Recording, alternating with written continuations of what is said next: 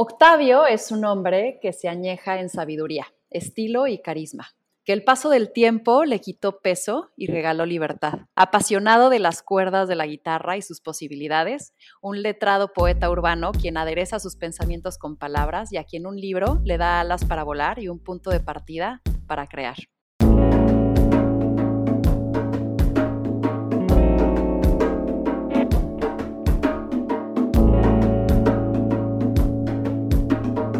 Esto es Más cabrona que bonita. Octavio se fija en los puntos y comas, respeta todos los elementos que se crearon para comunicar mejor. Es un cuenta historias nato, un talentoso cuentista de la realidad. Sí, resulta que es publicista, pero uno renovado. Es a quien llamar si quieres rebotar ideas creativas, posibilidades de marca o comunicación. O sobre todo, si lo que quieres es echar a volar la imaginación y quizás no llegar a ninguna conclusión. Octavio Herrero, me encanta tenerte aquí, querido amigo. Mi querida La Victoria, pero más me encanta a mí que te encante tenerme. no, hombre. Y pues bueno, vamos a empezar, Octavio, con unas preguntas rápidas, ¿ok? Entonces, aquí lo primero que te venga a la mente, lo sacas sin demasiado pensarle, ¿va? Va, va. ¿Qué te quita el sueño? Pocas cosas, este, diría yo que, a veces, este, muy rara ocasión porque soy de temperamento cínico y este, pienso que dormir es una cosa indispensable. A veces cuando tiendo a la procrastinación de cosas este, no placenteras, cuando se van acumulando de repente, ups, a las 3 de la mañana se abren los ojos diciendo, ¿lo haces mañana o lo haces? Pero normalmente nada me quita el sueño. Octavio en una palabra. Octavio en una palabra, pues un güey más. Octavio. Si pudieras vivir una película, ¿cuál sería? Ay, esa está muy difícil, Ana Victoria, porque a mí me gusta mucho el cine. Una, una película que yo pudiera ver, pues sin ninguna razón, lo primero que se me ve a, la, mente es Blade Runner, porque debe ser divertidísimo estar en esa, estoy hablando de la primera película, debe ser divertidísimo cazando robots y, este, y, besando robotas. ¿La palabra que más usas? Me gusta el verbo hacer. Me, soy muy poco este, tolerante a, no hacer lo que, a, no hacer cosas. El movimiento y la acción es lo que, lo que, lo que, más me, apasiona, yo creo. ¿Y el pensamiento que más te visita? Es, un pensamiento abstracto porque la música es, es, el, universo en el que me muevo y son sonidos que soy capaz de repetir sin mi guitarra a la mano. Así que sonidos que son, son un, es un lenguaje, son palabras que no son tan específicas como las palabras de un idioma, pero que son capaces o quizá más elocuentes para decir muchas cosas que, quieres expresar. ¿Soledad o compañía? soledad, sin duda. ¿Un buen consejo que te han dado? Un buen consejo que me han dado es no des, no des consejos. si pudieras echar unos mezcales con tres personas, vivas o muertas, ¿a quién elegirías? Ana Victoria García, sin duda. Em, vivas o muertas. Me gustaría mucho tener un mezcal con John Coltrane. Y sin duda, sin duda, sin duda con Pablo Picasso. Octavio, ¿el peor defecto del ser humano? El peor defecto del ser humano, em, el amor. ¿Qué tan en serio te tomas la vida? Eh, muy poco en serio. ¿Qué te da miedo? Me da miedo los malos, o sea, los malos este, de la, del mundo, o sea, los, los que andan con pistolas y los, los que te roban el dinero este, en Pemex para dárselos a los brasileños, a, los que nos quitan a los seres humanos este, lo que nos toca. ¿Un objeto que atesores? Muchos, soy coleccionista. Mi hijo mayor me dice que soy medio hoarder, colecciono guitarras y de ellas hay una Fender Stratocaster 1965 que es mi objeto más preciado. ¿A qué suena el silencio? El silencio es el sonido más elocuente. Sin, el silencio no habría nada. Es el sonido más fuerte. Y particularmente en la, vida moderna, ¿no? El silencio suena, el silencio suena a, verdad. ¿Qué es aquello que has vivido y que nadie se podría perder de experimentar? puedo decirte qué cosas podría no perderme yo en mi siguiente vida, pero no creo que sea algo que podría parecer interesante a todos. Recuerdo con mucha, con mucho entusiasmo y con mucho gusto la, la, primera vez que le puse a mi mano una boobie cuando yo iba a estar en preparatoria. ¿Cuál es para ti? Todavía lo, sigo, todavía lo sigo recordando con un placer inaudito, no por el hecho sexual nada más, sino por el significado de, de, de, que, eso tenía de abrir una serie de puertas a un mundo este, que, que está prohibido para los niños. ¿Cuál es para ti la ironía más grande? Que la, democracia seguramente, ¿no? Que es el sueño, los seres humanos tenemos que vivir juntos, porque si no nos, comen los jabalís y nos inventamos la democracia para organizarnos, cosa que es buenísima, pero a la hora de hacerla le dimos a, permiso de subirse a este tren, ¿no? Y eso me parece una gran ironía, a los malos, de nuevo, a los que te, te roban con pistola en la calle. ¿Cuál es el lado oscuro de Octavio? El 95% de Octavio. Hay una palabra este, de origen prehispánico que se utiliza como muy, muy genéricamente, que es la palabra mitote, mm. que es la exacerbación de, las emociones. O sea, tembló y nos salimos todos a la calle y empezamos, ya hasta que acabó el temblor, pero pues, vamos a estar tres horas más afuera, los vecinos en bata, gritando qué cosas. Este, mi lado oscuro, y digo que es oscuro, para mí es luminoso, pero es oscuro para el resto de la sociedad, que no tolero los mitotes y estos rituales de, exacerbación de las emociones me resultan verdaderamente eh, incómodos. ¿Cuál es la peor mentira que te has contado a ti mismo? El estar enamorado. ¿Cuál es el hallazgo más importante desde tus ojos que ha logrado el ser humano? Este me encanta esta pregunta porque es una cosa que tengo mucho tiempo reflexionando. Hace como dos años tuve una epifanía, mis ojos tuvieron una epifanía, y es descubrir que no, y, no, es, no es, absolutamente cierto lo que te estoy diciendo, es descubrir que no existe ser humano feo. Si lo sabes ver con atención, no existe ser humano feo. Y que hay belleza por todos lados. Hmm. ¿Cuál crees que sea la pregunta más difícil para responder por el hombre? ¿A qué veniste a la Tierra? ¿Y cómo quisieras ser recordado? A mí, no, no, no este, tengo un amigo que vive obsesionado con, que, con lo que va a decir su epitafio y regresamos al, al, cinismo, a mí me vale gorro porque ya no voy a vivir y como la vida para mí es una experiencia, lo que piensen de mí o no piensen me va a ser absolutamente irrelevante. Así que no, nada, la historia para mí del futuro cuando yo esté muerto no es mía. Genial, ya terminamos esta sección de preguntas rápidas. No, yo no sabía que esto iba a ser tan complicado. y ahora sí vamos a, a, profundizar un poquito en las respuestas. Y lo que quiero acá es, pues, tener una plática gozadora contigo, filosofeadora, sobre los temas que yo creo que más se te pueden exprimir. Y el primero que se me viene siempre a la mente cuando pienso en ti es la creatividad. Y quiero entender a tus ojos cuál es el origen de, crear, con qué propósito creamos.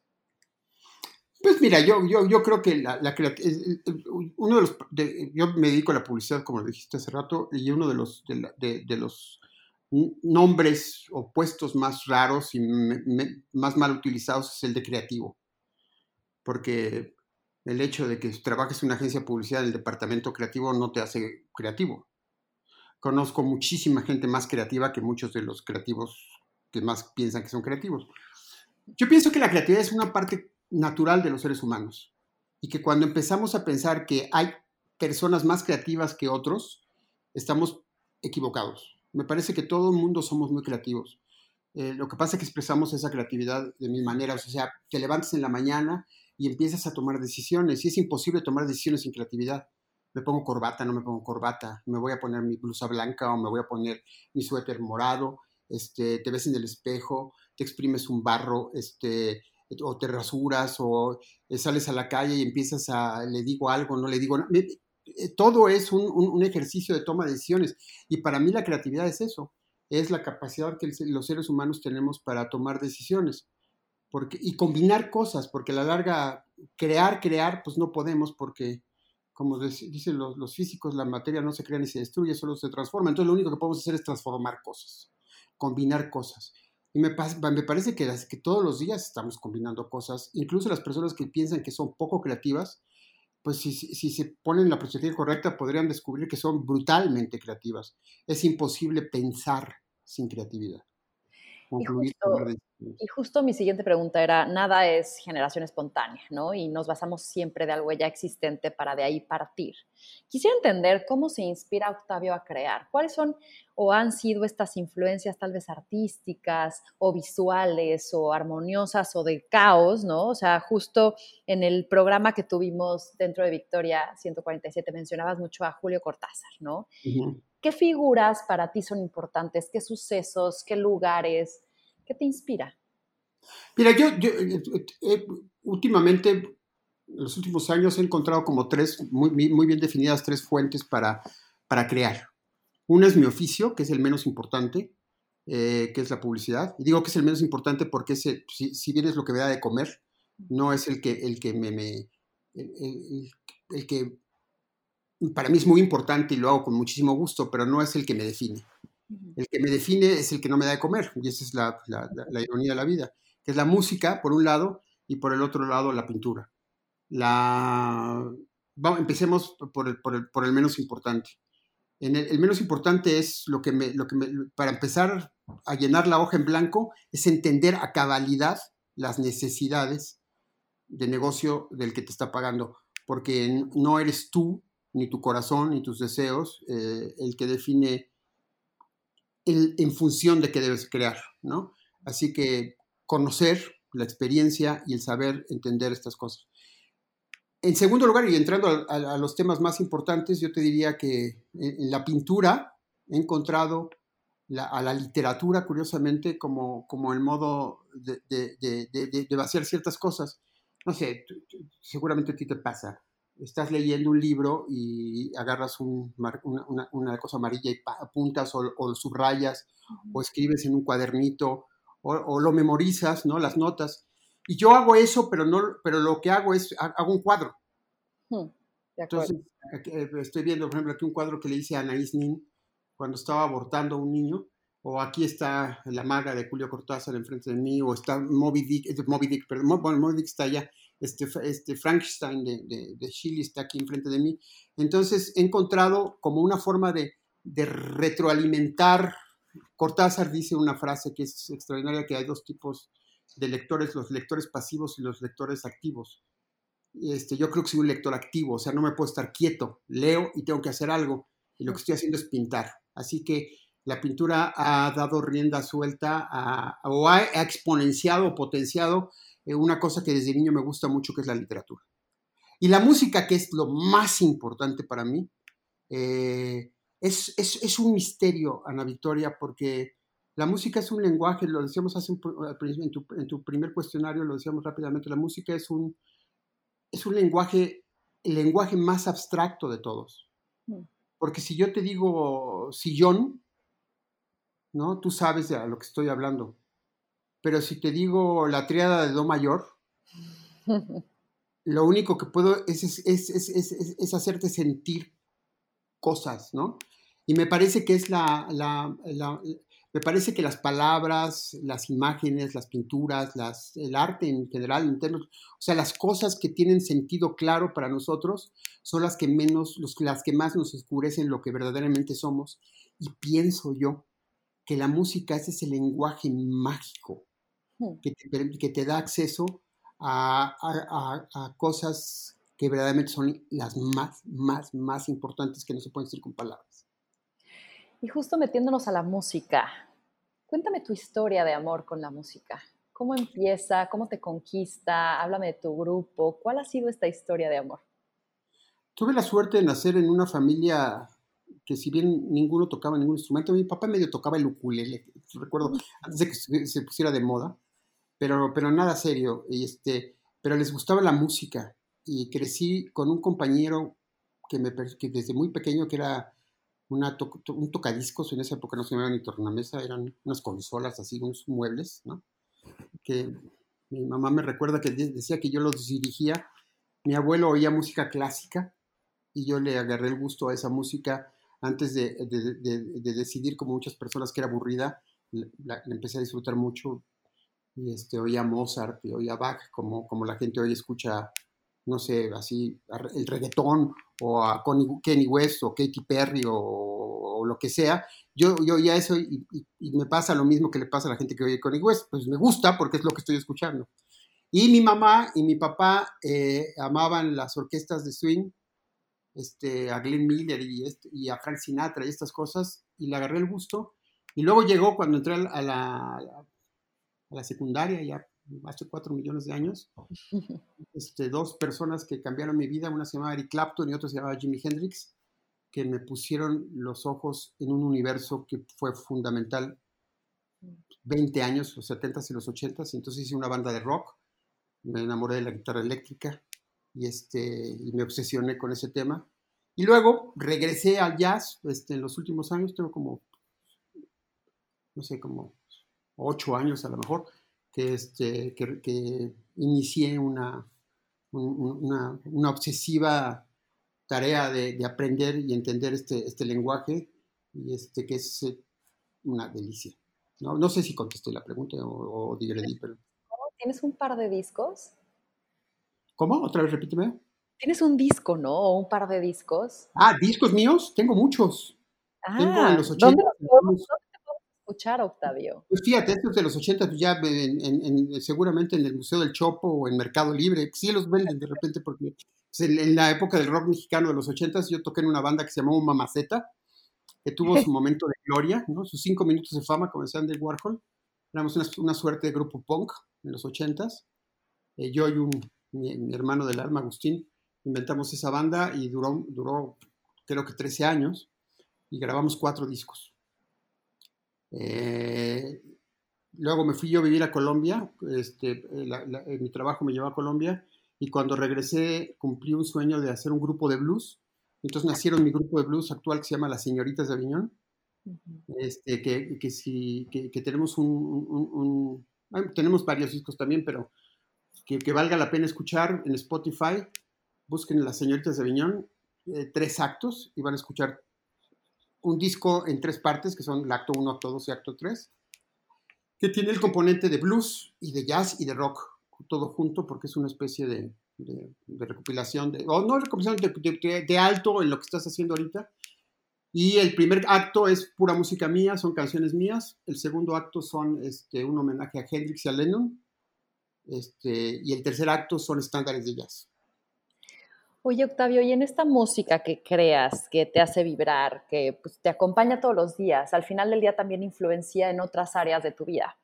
Seguramente, no sé si de, pronto el cómo diriges o cómo eh, trabajas en equipo, cómo escuchas a la gente, cómo agudizas tu oído o cómo improvisas, ¿no? Como de pronto también tienes que hacer en la música. ¿Qué es eso? ¿Qué es lo más poderoso que te ha dado a ti la música fuera del ámbito per se musical? Primero, lo, que te decía hace rato, la, revelación de, que existe, a lo mejor suena muy místico, y yo soy, no soy una persona muy mística, pero, pero a lo mejor porque no lo comprendo bien, pero la música, si, con la actitud correcta, perdón por fortificar, pero con la actitud correcta, te abre una puerta a un universo que está vetado para, la mayor parte de los seres humanos. O sea, o sea porque no, es lo mismo escuchar música que hacer música.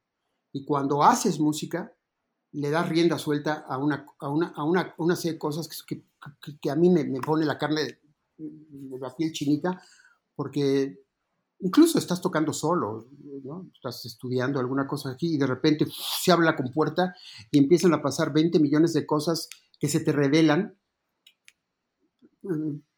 que, sí, que es muy difícil de expresar, pero que, que existen. Y por el otro lado, quizá menos importante, pero menos abstracto y más aterrizado, la idea de que cuando haces música en, un ensamble, en un grupo, el trabajo en equipo es fundamental. Y, eh, y este, yo, yo, yo como, como buen creativo publicitario, eh, he sido acusado con justa razón, más veces de las que tengo memoria, de, tener un eco grande. Y, el jazz a mí me ha dado la, revelación de que tú puedas tener el solo más importante de la historia, pero si, si no se deja escuchar a tu baterista o a tu contrabajista o a, a quien sea, nada tiene sentido. Y entonces un, amortiguador de ese ego ha sido Porque yo nunca he entendido estos libros de, liderazgo y de trabajo en equipo y estas cosas me parecen así como de una, de una no sé, de, poca profundidad y de gran trivialidad la mayor parte del tiempo. Pero la verdad es que si hay dos personas, tres personas, cuatro personas, cinco, quince personas juntas tras un objetivo, la, música lo que te demuestra que el, órgano más importante es el oído. Y si quieres expresarte bien, tienes que oír lo que está diciendo el de junto. Y fíjate que a lo largo de, una otra paradoja, yo pensé que la vida se acababa a los 60, porque como baby boomer volteé a ver a mis, no sé, mis, papás y los amigos de mis papás y los, y los, papás de mis amigos a los 60, pues estaban muertos en vida, Dios mío, que no. Este, y ahora a mí, para una relación, yo nunca he estado en una época más divertida, más intensa, más apasionante que, cuando, que cuando cumplí 60, curiosamente fue una locura. Y hace dos semanas cumplí 64, como la canción de Paul McCartney. Y pienso que la vida es esto, no lo que hacía ni siquiera a los 50, o sea, me siento más joven que nunca. Y una de las grandes revelaciones ha sido que tú eres parte de un todo, y que los demás te potencian a ti y que tú potencias a los demás y eso me lo regaló el jazz. Hmm. Esa, epifanía me lo regaló el jazz. Qué lindo. Oye, Octavio, quiero, creo que uno de los ingredientes, y, lo mencionaste también en este programa en Victoria, eh, que impulsa o tiene que estar para crear es la curiosidad. ¿Qué te incita a curiosear? Pues la vida misma, o sea, soy, hay personas que no son curiosas, por naturaleza yo sí lo soy. A mí, yo, ¿cuántas veces me habrán volteado a ver feo? Incluso llamado la atención por estar metiéndome en lo que no me importa, o sea, estás estás en un Starbucks y estás muy atento de lo que está pasando en la mesa de enfrente, ¿no? Y en estas épocas de donde, donde, donde, donde de, corrección política, donde voltear a ver a los demás puede ser un acto muy peligroso, pues resulta a veces peligroso. Me, encanta saber lo que está diciendo la gente, lo que están haciendo. Este, ahorita tener, y una de las, de las épocas, de, de las delicias de la vida ahorita, tener, estar viendo la televisión o estar en el cine o estar platicando con alguien o estar discutiendo y tener un teléfono que tiene acceso a San Google y a todas las respuestas del mundo, pues es, es un estar leyendo todo el día, todo el día, todo el día, todo el día y aprendiendo muchísimas cosas. Entonces, es como, es como, como, como, pues como un hilito que va sacando, como el hilo de Ariadna, ¿no? Para salir del, laberinto, que va sacando y sacando y sacando y no acaba nunca. Y, y entre más sabes, menos sabes, más sabes que, que sabes poco y siempre hay, entonces la curiosidad me parece que es, de nuevo creo que es como la creatividad es algo inherente a los seres humanos, pero para mí es, es, es, el impulso que le da la vida, o sea, meterme en lo que no me importa. Oye, Octavio, quiero hablar de algunos conceptos contigo. Mencionaste el amor. Creo que me, llamó la atención el cómo lo mencionaste, porque decías que era el, el peor defecto del ser humano la mentira más grande que te has contado. Quiero entender cómo has vivido, cómo concibes, cómo conceptualizas, cómo vives el amor. Eh, primero que nada, cuando la gente dice amor, está hablando de una cosa casi siempre que tiene varios niveles. En el nivel más profundo yo estoy de acuerdo con eso. Hay algo que nos mueve, que es la vida, ¿no? Este, lo, que, lo que Freud llamaba eros, ¿no? No estoy hablando del erotismo, sino esa pulsión de vida, ¿no? La libido. Lo que te hace, pues si soy curioso es porque tengo eso, ¿no? Si, si soy feliz eh, viviendo mis sesentas es porque tengo eso. Y entonces podríamos decir que yo amo vivir o que estas cosas. Pero el problema que tengo con la palabra es que es una palabra muy peligrosa, porque habla de 20 millones de cosas con el mismo concepto y nos confunde a todos. Porque te hablaba yo de la primera vez que toqué una boobie, ¿no? Te puedo jurar que estaba enamorado ese día. Claro. No solamente de la boobie, sino de la dueña de la boobie. de mi, mano que la tocaba y de mí, ¿no? Y de la vida y del cine en el que estábamos. Pero el amor que yo tenía ese mismo día a mi madre o a mi padre o a mis hermanos, pues era una cosa distinta. O el amor que me tengo a mí mismo. Entonces, como que hemos encontrado un, un carrito que nos lleva, según nosotros, a todos lados eh, con la palabra amor, que me parece que es, es, brutalmente peligroso. Entonces, ese, ese es la, el que, cuando yo digo, cuando alguien dice, es que amo esto, estoy enamorado, amo mi trabajo o amo mi vida, yo siempre digo, alto, ¿qué es lo que quieres decir? Que la palabra amor no te está permitiendo expresar. Por ejemplo, las parejas, las parejas que tienen, ¿no? Este, o, una semana o, o, 25 años de vida juntos, este, cuando se dicen te amo, ¿qué se están diciendo? Porque yo no siento, yo, yo amo mucho a mi mujer, pero no la amo igual ahora que como la amaba el primer día. Eso son sentimientos absolutamente distintos. Entonces yo pienso que si dejáramos de utilizar la palabra amor, podríamos encontrar muchísimas palabras, muchísimas más afortunadas para expresar lo que realmente sentimos, porque resulta que el ser humano o ama o odia, pues este, con odio pasan exactamente las otras cosas. Y por el otro lado, el amor romántico me parece a mí y yo sé que buena parte de, la gente que nos está escuchando van a pensar que soy un imbécil, y a lo mejor tienen razón, pero el amor romántico me parece a mí una anomalía, una enfermedad.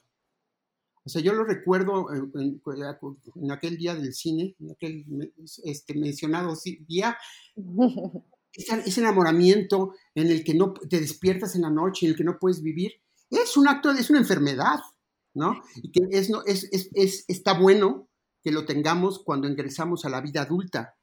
Pero ya que somos grandecitos, te dejas caer en esas, en esas cosas, es, es, es, limerancia, es la palabra técnica, es una anulación de tu persona en pos del otro. Yo pienso que el amor, estoy haciendo señitas de, de comillas, el amor adulto es un amor que jamás niega al, al no te niega a ti, Tú no puedes decir esto, es, uno de mis lectores, libros favoritos, mis autores favoritos es Shakespeare.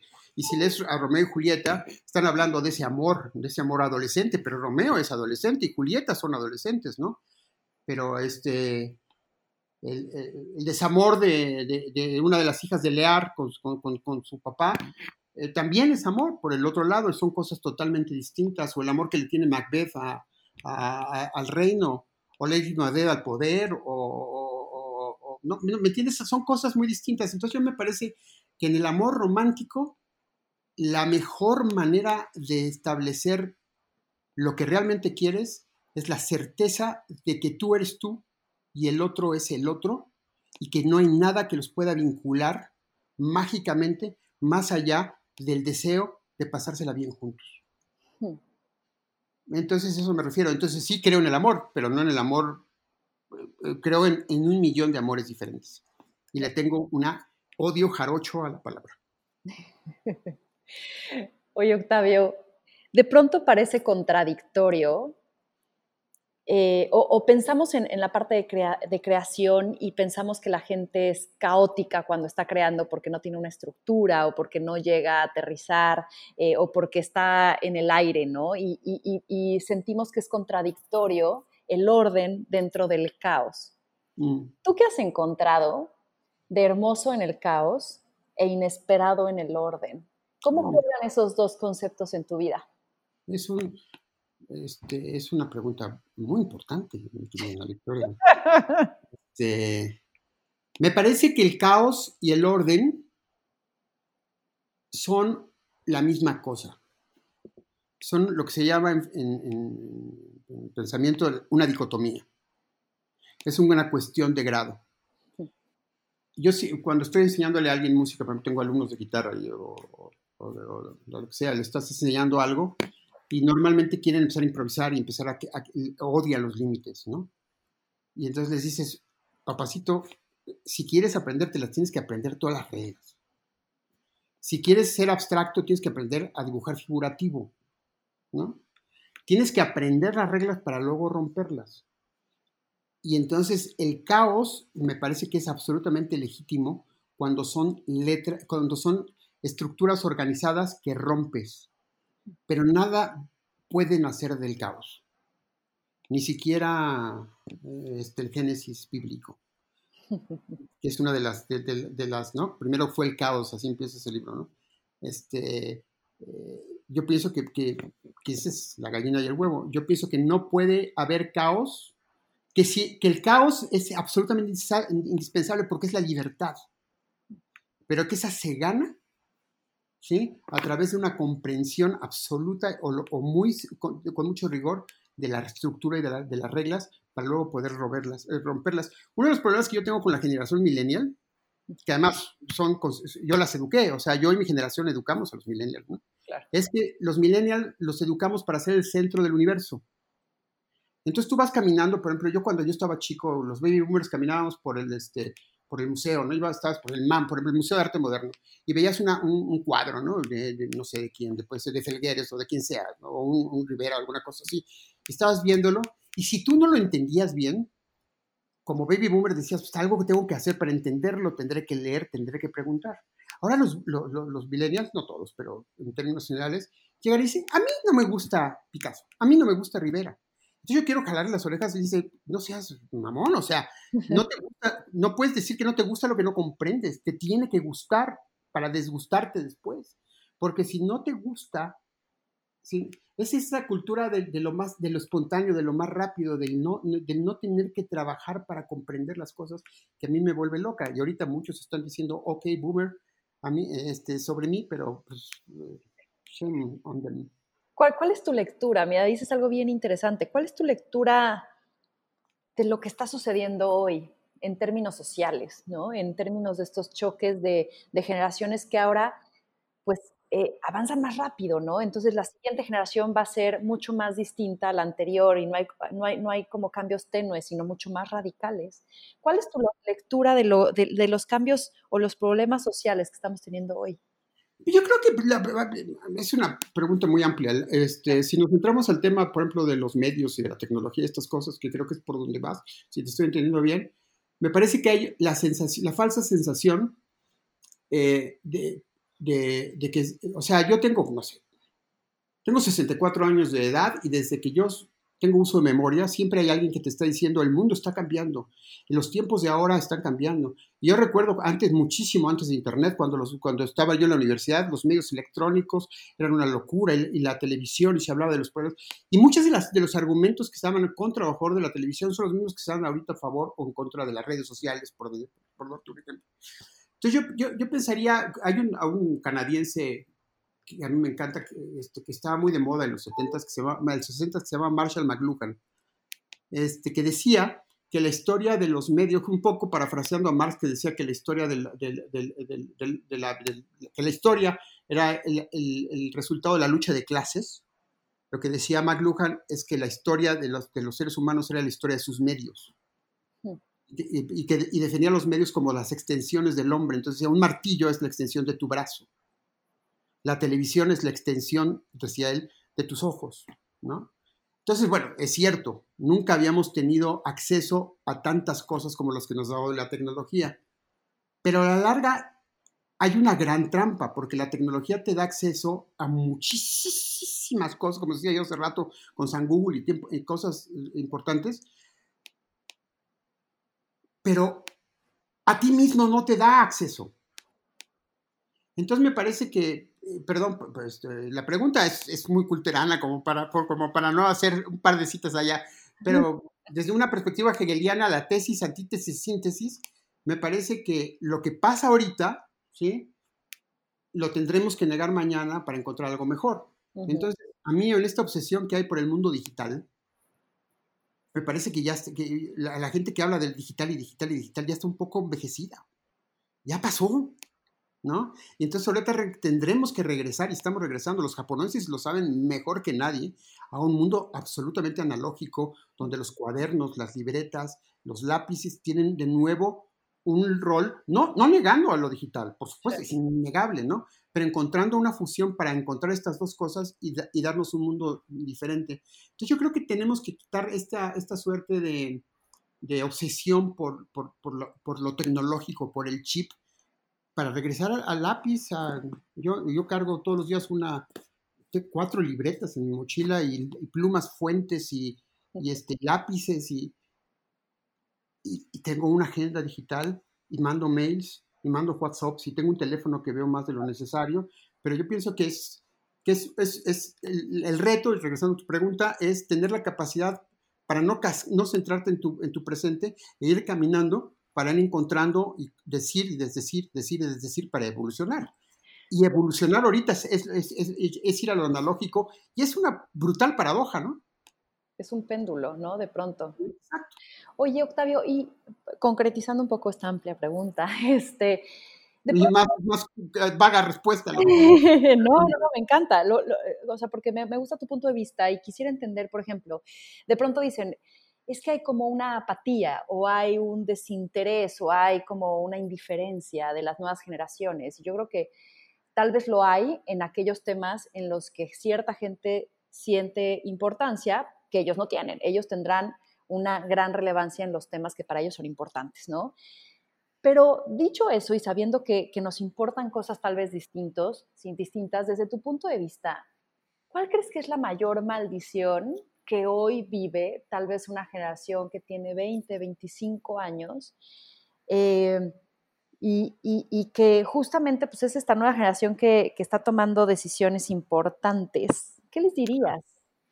No, yo, qué, bonito, me encantan tus, preguntas, Ana Victoria. yo creo que la maldición y la bendición van de la mano. La maldición somos nosotros, sus papás.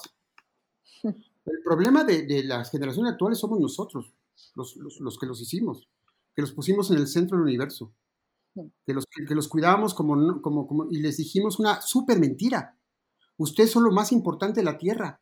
Esa es una mentira que hace neurótico cualquier ser humano. La bendición de estas generaciones es que pese a eso, se han convertido en una de las generaciones más empáticas con la vida, de la cual yo tenía historia, y yo de mis hijos y de los amigos de mis hijos y de las generaciones más jóvenes, he descubierto o, puertas que habían permitido crecer en términos de, entender, por ejemplo, yo, yo, yo crecí en un mundo donde, donde yo era machín o machín, porque cualquier otra cosa, a la cárcel, papá.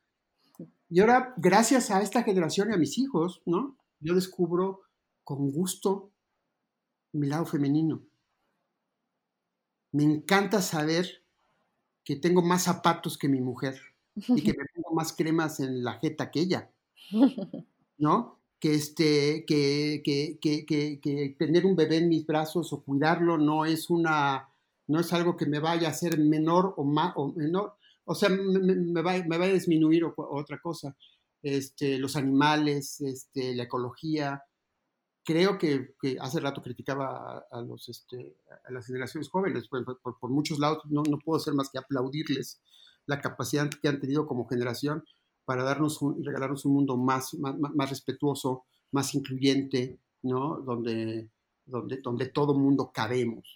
Ayer estaba viendo un, documental que les recomiendo a todos en Netflix sobre Chabela Vargas. Hmm.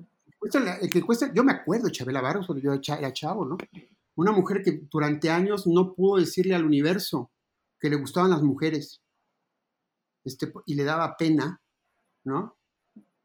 Que en los últimos años de su vida tiene la capacidad, ¿no? Gracias a, a que generaciones más jóvenes le impulsaron a eso, para decir, yo soy así y, y who cares, entonces, bendición, maldición van de la mano, entonces yo pensaría, yo, yo, tiendo a pensar que el mundo moderno y las generaciones modernas son mejores que las anteriores, sin duda, y, este, y que yo estoy aprendiendo de ellas todo el tiempo y que me están enseñando muchísimas cosas, ¿no? Aunque crean que son el centro del universo. Oye, Octavio, pasando a, a, momentos de tu vida, puntos de inflexión, antes y después, yo creo que hubo un punto importante en ti que fue haber tomado una gran decisión que era salirte del sistema. ¿Cómo fue el proceso y cómo diste este brinco de dejar lo que podría parecer estable, cómodo, ¿no? conocido, y emprender en tus 50. Cuéntame este proceso, ¿cómo fue ese, ese punto de inflexión? Eh, es eh, muy curioso que tú me lo preguntes porque a lo mejor no lo sabes, pero tú tienes que ver, tú y los lugares en los que has trabajado tienen que ver con eso. La, yo toda mi vida he sido empleado. Bueno, tengo ya creo que ya cerca de ocho años de no serlo. Y estás hablando de ese momento en que lo dejé de ser. Y, una vez leí en LinkedIn un, post de no me acuerdo quién lo puso, pero me pareció genial. Decía que las tres drogas más adictivas, en sentido este, eh, inverso, era la, la número tres, eh, la, la marihuana, en segundo la cocaína, no, la, la heroína, y en primero un salario mensual. o sea, la dependencia que tenemos a un salario mensual es, es peligrosísima porque es lo que te hace este, pues, generar una zona de confort y, decidir meterte a un coche y godinear tu vida, ¿no? Porque si no me dan mi salario, no tengo que darle a mis hijos de comer y no sé qué cosa. Mm. Pero ese es, es una paradoja también, porque es lo que te está, es tu modus vivendi, pero al mismo tiempo es este, la barrera que te permite, no te permite construir cosas y generarle más valor incluso a la, vida. ¿no? Entonces, cuando yo empecé, en, cuando yo trabajaba en, una agencia de publicidad en esa época, empecé, eh, eh, y, fue cuando te conocí, a tener una, una, una, relación con emprendedores. Me, me, me, pareció brutalmente atractivo la idea de emprender. Cuando veía, cuando veía que lo que yo pensaba que era valentía para estas personas era un, un, acto de, de, absoluta lógica y cotidianidad, o sea, yo no, Y fue lo que me, lo que me, lo que me incitó a, a, a, atreverme a, poner mis propias reglas, porque yo siempre he sido un, rebelde y siempre he tenido problemas con la autoridad. No, no, no, no creo tener arriba de mí alguien que me recuerda que ha sido mi jefe que no haya dicho este pinche Octavio es insufrible, porque pues siempre yo les hacía un poco la vida difícil por, por, por, mí, por mí, ¿no? Porque tengo problemas de autoridad. Y ahora que soy mi propio jefe y mi propio, ¿no? me siento feliz. Entonces esa transición fue el descubrir como la epifanía, el, ¿no? el descubrimiento de que el salario mensual no es una, no, no, es, no, es, esencial, que, hay, que es una barrera. Entonces eso fue y bueno, y tuve suerte, me salió bien, entonces pues, no, no, no, digo, no es que me vaya así que digas que bárbaro, y menos en estas épocas de COVID, pero, pero por lo menos soy autosuficiente, ¿no? Y no nada más cambió, o sea, tu trabajo, sino todo tu estilo de vida. Claro. empezaste a hacer ejercicio, empezaste a dedicarte a lo que te gustaba, empezaste a tener más espacios libres, a, tener flexibilidad, cierta libertad. Claro. no, no, Lo que pasa es que fíjate, tú, son las, te, levantas, ¿no? Te levantas a las 7 de la mañana, por, poner un horario neutro. Este, a, las 8 de la mañana estás saliendo de tu casa y a lo mejor llegaste después de commuting este, a las, al cuarto para las 9, 9 a tu oficina, porque cruzaste media ciudad. Llegas y empiezas, te vas por el cafecito, te encuentras con alguien, entras a la primera junta, les mails, regresas. Es una perdedera de tiempo y el 90% de lo que haces en, en la oficina no tiene resultados concretos. Entonces, cuando te sales de ella, lo primero que aparece es tu vida, el tiempo. Entonces yo en ese, en ese momento descubrí mi pasión por correr, por ejemplo. Yo pesaba 20 kilos más de lo que peso ahorita tenía el colesterol hasta arriba, este, eh, todos los problemas del sedentarismo, este, reflujo en la noche, mal sueño. Y hoy cada vez bebo menos, ¿no? Porque he descubierto el, impacto que tiene el alcohol en mí. No he dicho que un par de tequilitas me, no me, hayan dejado de gustar, pero bebo muchísimo más que antes, menos que antes porque sé que al hígado le cuesta muchísimo. O sea, la posibilidad, el tiempo para encontrar, así como tú lees un brief de un cliente y le dedicas dos semanas a entenderlo, de, este, diseccionarlo y regresar, cuando tienes tiempo te das tus propios briefs y dices, a ver cómo soy, para qué son las piernas, qué son las células, cómo funcionan, qué hago con eso, encuentras qué quiere decir el metabolismo, cómo funciona, el impacto que tiene levantar pesas, este, a mí el doctor me dijo que tenía osteoporosis. Que tengo una buena noticia. Ya no tengo osteoporosis. Y no he tomado ninguna medicina. La medicina es una barra con pesos que tengo en mi estudio que levanto tres veces por semana. El correr, el, tener una, mejor vida, el este. Y bueno, déjame decirte, eh, eh, descubrí mi camino a la pintura por ahí, o, o la pintura, mi música. Este, transicionar del mundo de la empresa a otro, y no en mi caso, ¿no? esto no quiere decir que sea una regla para cualquier persona, me permitió, me dio acceso a mí mismo y a un universo que es, que, es exactamente lo que ha hecho que, esta, esta, década tan temida este, se haya convertido sin duda, y puede sonar como un estereotipo, en la fase más divertida e intensa en mi vida. Y me encanta lo que dices, porque no es, no es dar el ejemplo de salte de chambear y emprende, sino siempre es tiempo y nunca es tarde para cambiar tu estilo de vida, para hacer los, los, planes o los sueños que pensaste que ya eran demasiado tarde para ir, ¿no? Y eso es lo que me encanta de tu, de tu testimonio. Y justo pensando en lo valioso de los años, Octavio, ¿qué es eso que el pasar de los años más te ha enseñado a ti? ¿Cuáles son tal vez aquellas cosas que pensabas eh, que te atemorizaban o, sabes, que te decías y que de pronto aprendiste que no era real. ¿Qué has aprendido? No, sé muy bien cómo contestar eso porque es una pregunta que inquietante, muy, importante como todas las que has hecho. No creo que haya aprendido algo en específico. Lo que sí he descubierto no sé si por mi cambio de vida o porque, no sé, ¿cuántos años tendré de tocar yo la guitarra? Tengo 50 años tocando la guitarra. Evidentemente la toco mejor hoy que cuando empezaba. ¿Por qué? Porque practicas. Entonces yo pensaría, y habría que preguntárselo a, a toda mi generación, vivir es practicar todo el tiempo.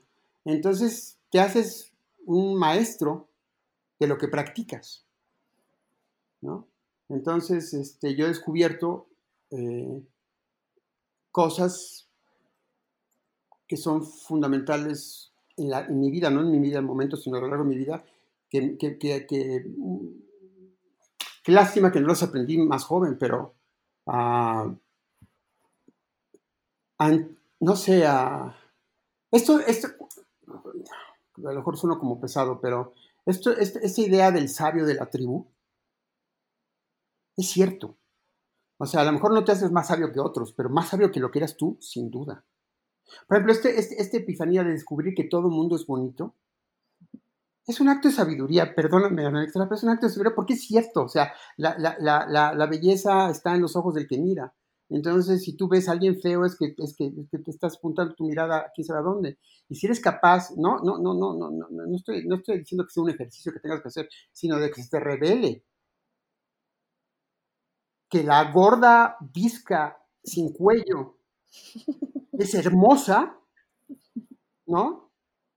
Y es hermosa en serio, quiere decir que, este, este, que algo estás aprendiendo y me, supongo que tiene que ver con, la práctica, ¿no? Con, con estar tocando todo el día tu vida, las seis cuerdas de tu vida. De acuerdo. Oye, Octavio, si pudieras dar un consejo a alguien de 36 años como yo sobre lo que has vivido, sobre cómo, no sé, qué quisieras transmitir. Y yo sé, vas a empezar con tu linda eh, y sencilla personalidad de que tal vez tú no tienes nada que enseñar, pero sí tienes mucho que enseñar. ¿Qué me enseñarías a mí? ¿Qué consejo me darías?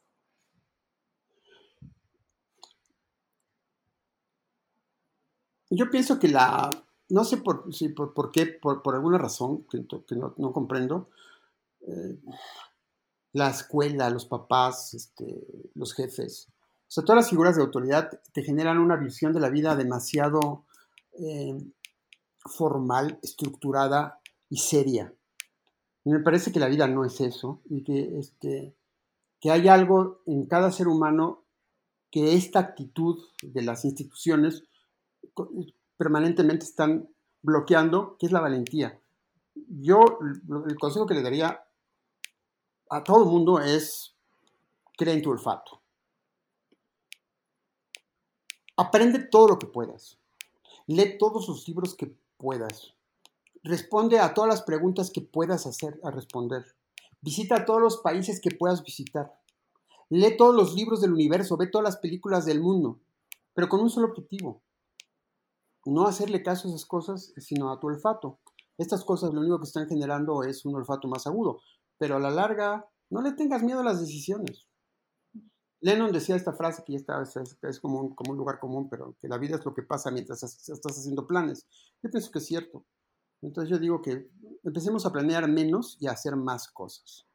Si tienes alguna sensación de que tu marido no es lo mejor que te ha pasado, déjalo en ese instante. Y viceversa. Si piensas que este no es el trabajo, que déjalo en este momento y no le tengas miedo a lo que pueda vivir. Es, muy, es muy agresivo lo que estoy diciendo, es muy peligroso, porque está lleno de variables todos. Pero yo pienso que el olfato de las personas, si, el, mundo, el mundo sería mejor si las personas creyeran más en, sus, en sus instintos. Me encanta. Oye, Octavio, ¿dónde te encontramos? Si alguien quiere contactarte, aprender de ti, eh, ver lo que haces en tu agencia, Herrero, ¿dónde te puede localizar? Bueno, pues este, en Herrero, este, en Herrero este, hay un sitio ¿no? que se llama herrero.me, creo que es. Este, pero, pero, si me mandan un mail, octavio arroba herrero.me, se los agradecería. Este, más importante todavía, métanse a, a, a herreroexlibris.com, herrero ex, e, libris, exlibris.com. Ahí van a ver mi pintura y si tienen algún comentario que hacerme, me va a encantar. Si se meten a, mi pintartgallery.com y les gusta alguna de las obras, pues la compran porque es una galería que, este, tuvo la, la, la, pues la, deferencia conmigo de, interesarse en mi trabajo y lo están, lo están vendiendo ahí. Y una cosa que es absolutamente gratis, métanse a Spotify y, y escuchen tres actos de las señoritas de Aviñón. Como el padre de Picasso, las señoritas de Aviñón. Eso haremos. Y próximamente te tendremos en un nuevo programa de Victoria 147 sobre creatividad y me llena el corazón. Va a estar muy, muy lindo. Así que para cerrar, Octavio, primero que nada, pues gracias por tu tiempo. Te aprendí muchísimo. Y cierro con una frase de este amigo que te gusta tanto, que dice así. Creo que todos tenemos un poco de esa bella locura que nos mantiene andando cuando todo alrededor es tan insanamente cuerdo. Esto fue más cabrona que bonita. Muchísimas gracias, Octavio. Gracias a ti, Ana Victoria. Eres, un bombón y gracias por, tu interés en, mí y, dedicarme un tiempito a hablar de, mi, tema favorito. Soy yo.